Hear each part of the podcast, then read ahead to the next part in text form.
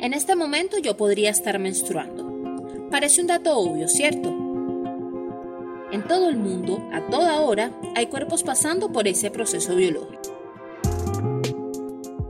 Pero hay cuerpos que lo viven como un obstáculo más. En este momento hay una niña que no puede salir de su casa porque tiene miedo. Sí, miedo a mancharse y a que la vean manchada. Cuando me preguntó la primera persona que me preguntó, me preguntó, fue un señor. Y me dice, Miriam, ¿eso qué es? Y yo, toalla sanitaria. ¿Cómo así? Entonces yo, sí, toalla sanitaria, lo que pasa es que yo las lavo. Y me dice, eso es una maravilla, yo necesito para mi hija y para mi esposa y para mi nieta.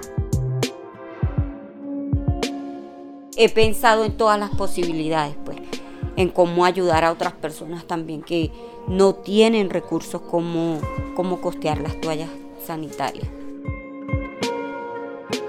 Mientras escuchas esto, hay mujeres que no pueden comprar toallas sanitarias, aunque... Nosotras las mujeres las usamos mensual, o sea, cada 28 días. Esto es algo inevitable. es algo que vas a necesitar para siempre, como quien dice.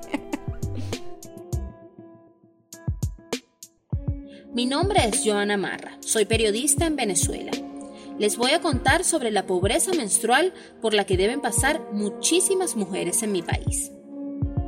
Acá, esta realidad es opacada por miles de problemáticas que enfrenta una nación declarada en emergencia humanitaria compleja. Y también les voy a contar de aquellas que, pese a todo, buscan soluciones para menstruar tranquilas. Esto es, cómo menstruar con dignidad.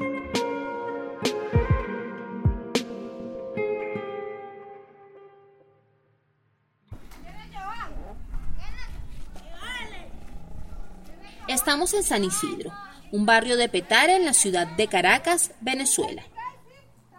De niña, cuando me desarrollé, este, yo vivía en casa de mis tías y yo, o sea, cuando le dije a mi abuela, enseguida corrió a comprarme toallas. Pero éramos tan pobres que preferíamos comer que comprar toallas sanitarias. Me acuerdo que, que en, en mi familia la mayoría de las mujeres usaban pañitos. Empecemos por lo básico, pues. Cuando hablamos de la pobreza menstrual, hablamos de la dificultad de acceso a productos de higiene menstrual como tampones, toallas sanitarias o copas. También hablamos de la dificultad de acceso al agua potable, que es esencial para una buena higiene, y al conocimiento necesario para cuidar la salud menstrual y reproductiva. En mi país esto que es tan básico para la dignidad humana debería ser un asunto de salud pública, pero no lo es. Las cifras oficiales sobre este tema no existen. Pero la Asociación Venezolana para una Educación Sexual Alternativa, en medio de la pandemia del COVID-19, hizo una encuesta en el municipio Sucre que demostró que 9 de cada 10 mujeres son pobres menstruales. Y Miriam Bravo es una de esas mujeres dentro de la cifra de Avesa. Yo soy Miriam Bravo, eh, ama de casa, ahorita me dedico a la costura. Eh, soy madre de, siete niños. Tengo por oficio la costura desde hace más de 20 años. Y, y nada, ahorita vivo es de eso, de la costura. Soy costurera desde los 12 años. Mi primer curso de corte y confección lo hice, tenía 12 años. Recuerdo que una de mis tías tuvo que inscribirse para yo participar. Este Centro de Estudios Capacitación Fresimar para mujeres de bajos recursos, vino desde Valencia hasta La Dolorita. Y nada, y me, me gradué con honores allí. Mi primer vestido de novia fue en papel. Este, mi primer vestidito de bautizo también fue en papel. Todos los trajes los hicimos de papel. Y desde allí hasta la fecha de hoy, todo lo mío ha sido costura. Como a muchas mujeres de San Isidro, a ella casi nunca le alcanzan los ingresos para conseguir toallas sanitarias desechables, lo mínimo para menstruar de forma sana y segura. En el barrio tampoco hay acceso al transporte público fácil para trasladarse a farmacias y a hospitales. Pero Miriam sabe cómo es ella frente a este escenario. Es una mujer que ha tenido que valerse por sí misma. Eh, sencilla, luchadora, guerrera, una mamá que echaba para adelante. Miriam Bravo tiene 42 años. Es una mujer de 1 metro 53 centímetros de alto, musculosa y tiene tres hijos menores de 8 años. Ella decidió dejar de esperar a tener los bolívares necesarios para resolver su problema. La casa de Miriam es de tablas azules de madera. Para llegar a ella debes dejar atrás el asfalto y cruzar un camino de tierra. E imagínate que a la entrada de la casa hay otra cosa que llama la atención. Colgada en cuerdas para secar la ropa, te dan la bienvenida tres rellenos y un forro en forma de óvalo. El 14 de marzo yo debía haber empezado a trabajar. Resulta que justamente para esa fecha, el domingo o el viernes, si no recuerdo más, este decretaron el país en pandemia nacional. Entonces no pude empezar a trabajar en esa empresa. Viendo que no tenía recursos, este, se me ocurrió la brillante idea de, de hacer toallas sanitarias ecológicas para mí y para mis hijas. Durante la cuarentena que se declaró en Venezuela por la pandemia, Miriam y muchas mujeres de su comunidad se quedaron encerradas.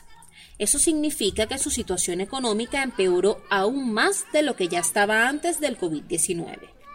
Y una pequeña parte de la solución está colgada en las cuerdas. Son toallas sanitarias. Sí, son las que Miriam creó en la cuarentena para poder mantener su higiene menstrual durante el encierro y durante la escasez. De unas muestras que yo tenía de Always, este, de toallas desechables, usé las muestras de esas toallas y hice toallas ecológicas. Para Miriam y para cualquier mujer que vive en mi país, el país con la inflación más alta del mundo, menstruar se suma como otro contratiempo por resolver.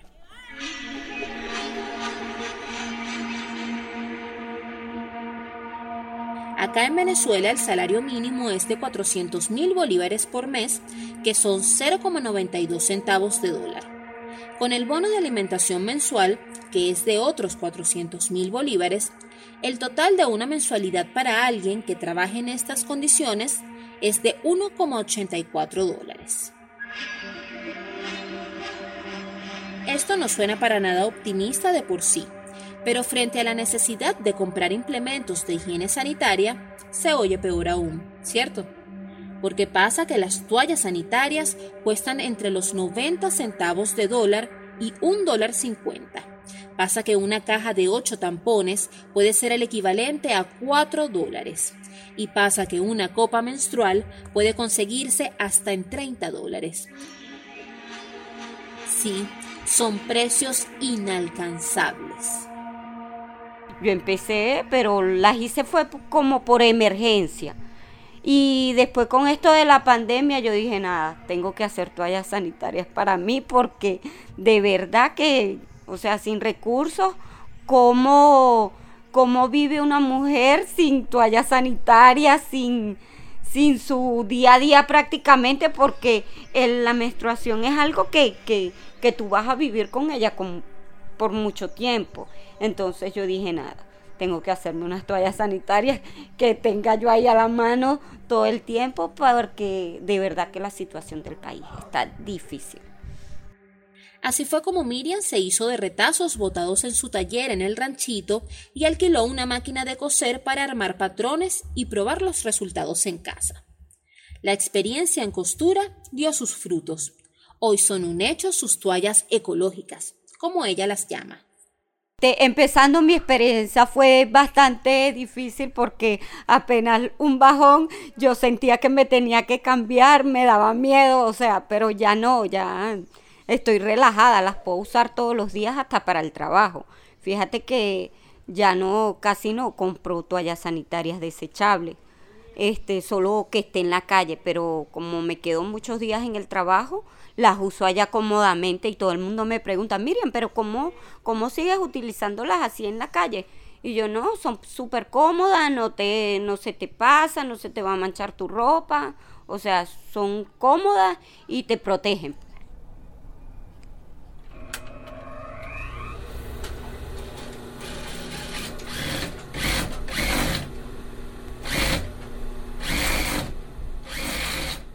Mira, tiene un forro que tiene un plástico antiadherente por dentro.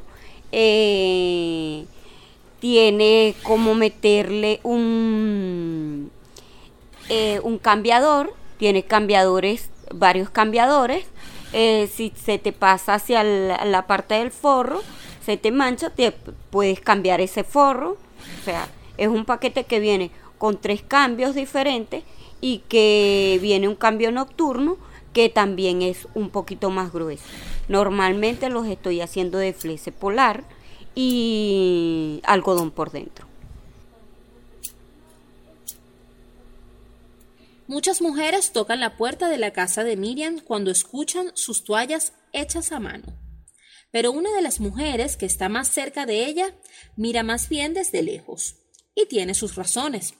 Ella se llama Joslady Segovia, tiene 26 años y Miriam le alquila una pieza de su casa. Semanalmente hago aproximadamente 5 o 6 dólares. Semanal. Al menos no, todavía no he sacado la cuenta.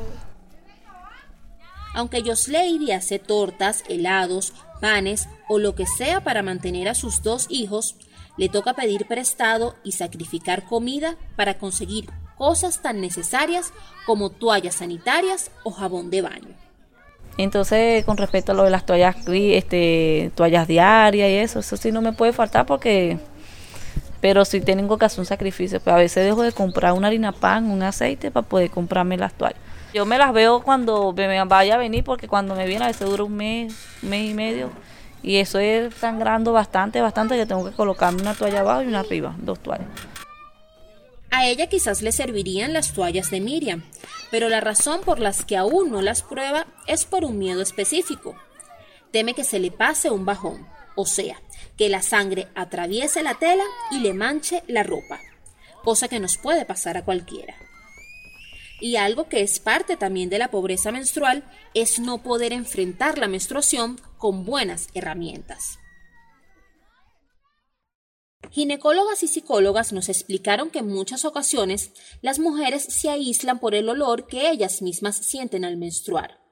El impacto que sufren al no poder enfrentar su periodo con los implementos necesarios a veces es tanto que sus emociones son silenciadas porque piensan que por no tener recursos la menstruación es mala. Y como dice María Verónica Gómez, psicóloga ecuatoriana.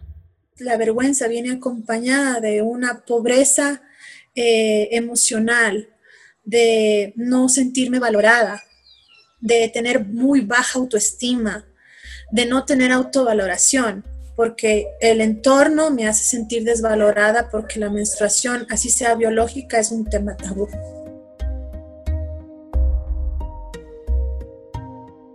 Los primeros meses como que no pasó nada grave. A veces sentía cierta piquiña en la vagina, pero normal. Vivir en un sector de clase media en Caracas debería poder solucionar algunos problemas, ¿cierto? Por el acceso a los implementos de higiene menstrual al tener farmacias más cercanas, quizás. Por ejemplo, Kelly Ronderos, de 24 años, sí tiene recursos para comprar sus toallas sanitarias, solo que una vez compró unas, pues, un poco raras. Después de unos meses compré unas que recuerdo eran chinas y me parecieron súper raras, pero yo me la puse. Y después de que yo me puse esa toalla, más nunca, más nunca, nunca, nunca volví a tener mi, o sea, volví a tener mi pH. Una cosa es no tener acceso a productos. Eso es grave, por supuesto. Pero cuando ya hay productos y esos además son inseguros, ¿hay qué? No tener acceso a los productos seguros es otro de los rasgos de la pobreza menstrual. Para las mujeres venezolanas, ese es otro pan de cada día. Tomé la decisión de ponerme unos pañitos, que son unas medias que yo tenía, y las piqué por la mitad y me salen como dos pañitos. Tengo como 10. Entonces con, la, con el asunto del agua, lo que hago es que normalmente me cambio dos veces al día. La alergia que sufrió Kelly pudo haberse vuelto mucho más grave. Según el ginecólogo venezolano Antonio Luciola, hay enfermedades muy graves y molestias, dermatitis leve o grave, dolor en la pelvis e infecciones intravaginales. Todo por no tener los implementos adecuados. Y si no pasa nada de eso, lo mínimo que se suele sufrir es el que dirá. Cuando me viene el periodo, no intento no, no hacer planes de ir a una fiesta que dure toda la noche o quedarme en casa de mi novio, porque en las fiestas no me podría cambiar porque donde meto el trapito lleno de menstruación. Y en casa de mi novio me da mucha pena lavarlo, no tanto por, por tener que lavarlo, sino al momento de guindarlo, que lo vayan a ver ahí, me da pena. No poder ni siquiera dormir bien por tener la regla. Hasta eso llegan algunas mujeres venezolanas incapaces de poder costear implementos de higiene. Rudy Carrasco es otra voz que se alza para mostrar cómo se menstrua en mi país. Me cambia el, ¿cómo te digo? Me cambia el humor, aparte de sangro mucho, entonces siempre estoy pendiente de que no me vaya a manchar si voy a dormir, tengo la, menstruación, estoy pendiente de que no duermo bien porque estoy pendiente de que manche la cama, entonces tengo que andarme parando cada ratito al baño a, lavarme, a cambiarme, porque eso es como una enfermedad que me, que me estoy adicta a eso, pues que no puedo tener la regla porque tú me ves que si durmiera en el baño para mí fuera mejor. La crisis solo deriva en que Rudy incluso sienta la menstruación un castigo divino. Yo soy gemela y entonces yo soy gemela con un varón y siempre he dicho, conchale, Señor, porque si yo soy gemela, porque no le das un poquito de ese dolor, de ese mal, molestia y todo eso a él, pero no, ella no, solamente él es rey en ese sentido. Alguna vez digo, quisiera ser hombre para no sentir nada de esto, no, no menstruar, no gastar real en toalla sanitaria ni nada por eso.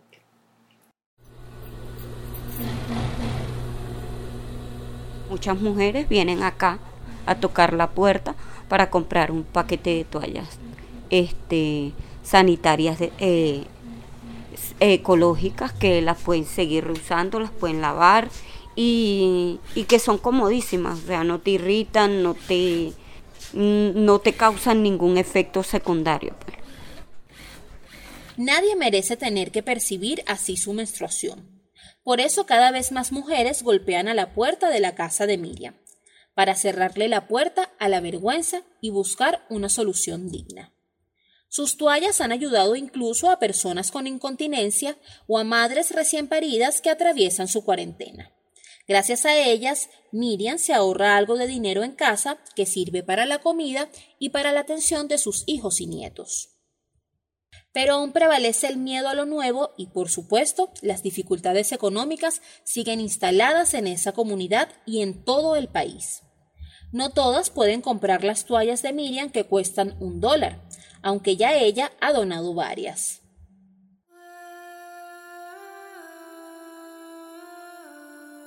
Se trata entonces de una dificultad que lleva a las mujeres a vivir de forma indigna, a sentir como un castigo ese proceso natural que jamás ha sido completamente eso para las mujeres. Y aunque en Venezuela nació esta historia, no se trata solo de un problema nacional, es una dificultad que se presenta en muchas mujeres alrededor del mundo.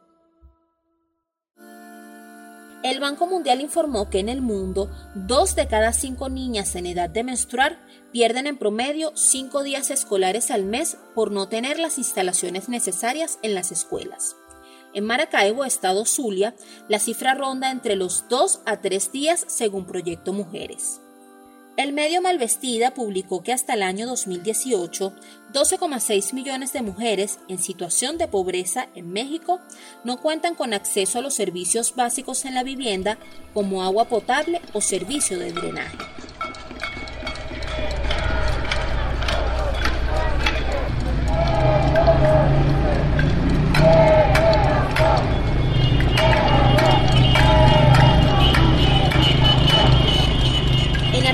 La mitad de las mujeres asalariadas informales ganan menos de 17.900 pesos por mes. El costo estimado para poder gestionar la menstruación mediante la compra de toallas y tampones se encuentra entre los 2.900 y 3.800 pesos argentinos. Y en Colombia comenzó la campaña Menstruación Libre en el año 2015 y en el año 2018 la Corte Constitucional tumbó el impuesto del 5% que tenían las toallas higiénicas y los tampones. La lista sigue, porque la pobreza menstrual no conoce fronteras. En Venezuela, frente a la ausencia del Estado y a políticas de salud pública que protejan a las mujeres, encontrar una solución no es opción, es lo que hay que hacer para sobrevivir. ¿Cómo menstruar con dignidad? Es imposible en este escenario. Miriam intentó lograrlo y ahora ofrece un alivio que no es la solución, pero que les devuelve a varias esa dignidad perdida. Por eso más mujeres tocarán su puerta. Mira, este, me recordé de esos viejos tiempos. Y yo decía, Dios mío, volver a esto es duro. Para mí va a ser rudo porque yo no, estoy acostumbrada. Estaba acostumbrada a otra vida. Y yo, ay, Dios mío, volver al pasado es como que mucho. Y nada, me tocó que usar pañitos otra vez. Y yo decía, Dios mío, ¿por qué volver atrás? Y todo está tan fácil, hay otros métodos, no puede ser, hay tampas.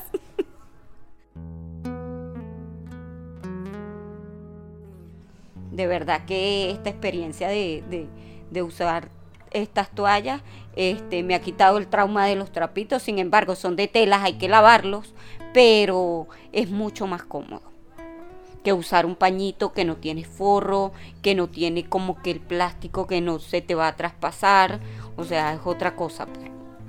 Yo le agradezco a Dios esta enorme experiencia que me, que me, ha, que me ha hecho vivir, porque gracias a todas estas experiencias que he vivido personalmente yo, he tenido las oportunidades de crecer como, como mujer, como mamá y, y nada, y como emprendedora, porque este es un emprendimiento que, que ha hecho que, que revolucione como quien dice la sociedad, el barrio, la comunidad, todo el mundo dice, wow, tienes una mente demasiado maravillosa, eres demasiado creativa. Esa creatividad. La creatividad de Miriam es también un grito de auxilio de esas mujeres que viven en pobreza menstrual, esas a las que ella hoy les abre la puerta.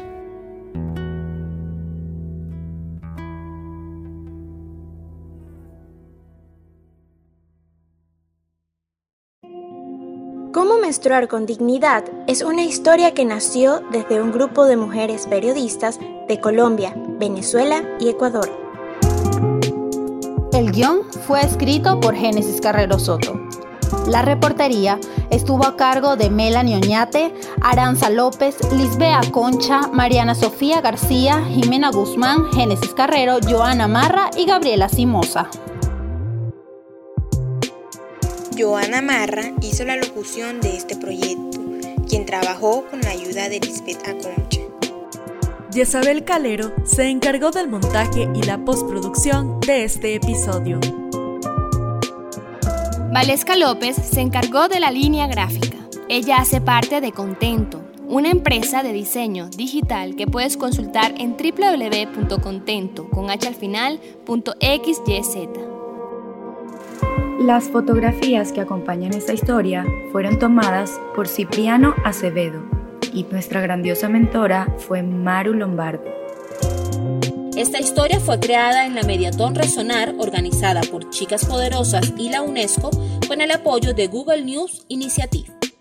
Para escuchar todas las historias sonoras creadas de forma colaborativa e interdisciplinaria por mujeres y personas no binarias de Bolivia, Colombia, Ecuador y Venezuela, visita chicaspoderosas.org slash historias resonar.